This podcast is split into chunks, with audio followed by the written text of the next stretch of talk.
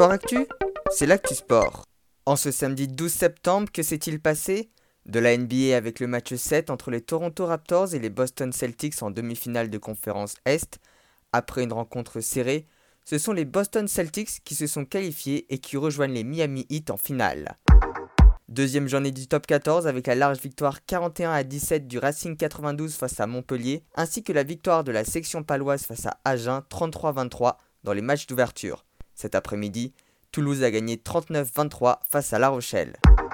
Du football et la Ligue 1 avec la première rencontre de la troisième journée, match nul 0-0 entre Bordeaux et Lyon. Il y a également eu la reprise de la première ligue. Arsenal a battu Fulham 3-0 avec notamment un but de Lacazette dès la 8 minute. En tennis, l'Allemand Alexander Zverev, pourtant mené 2-7-0, s'est qualifié en finale de l'US Open en battant l'Espagnol Pablo Carreno Busta 3-6, 2-6 6-3, 6-4, 6-3. Il a été rejoint plus tard dans la nuit par l'Autrichien Dominique Thiem, qui a plus facilement battu le Russe Danil Medvedev en 3-7, 6-2, 7-6, 7-6. Le Tour de France avec l'étape Clermont-Lyon de 194 km.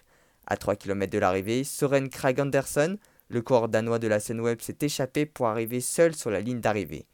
Autre information, victime d'une chute hier qui lui a provoqué une commotion cérébrale, Romain Bardet a préféré abandonner et ne pas prendre le départ ce matin. Voilà pour les actualités du jour. À demain dans Sport Actu.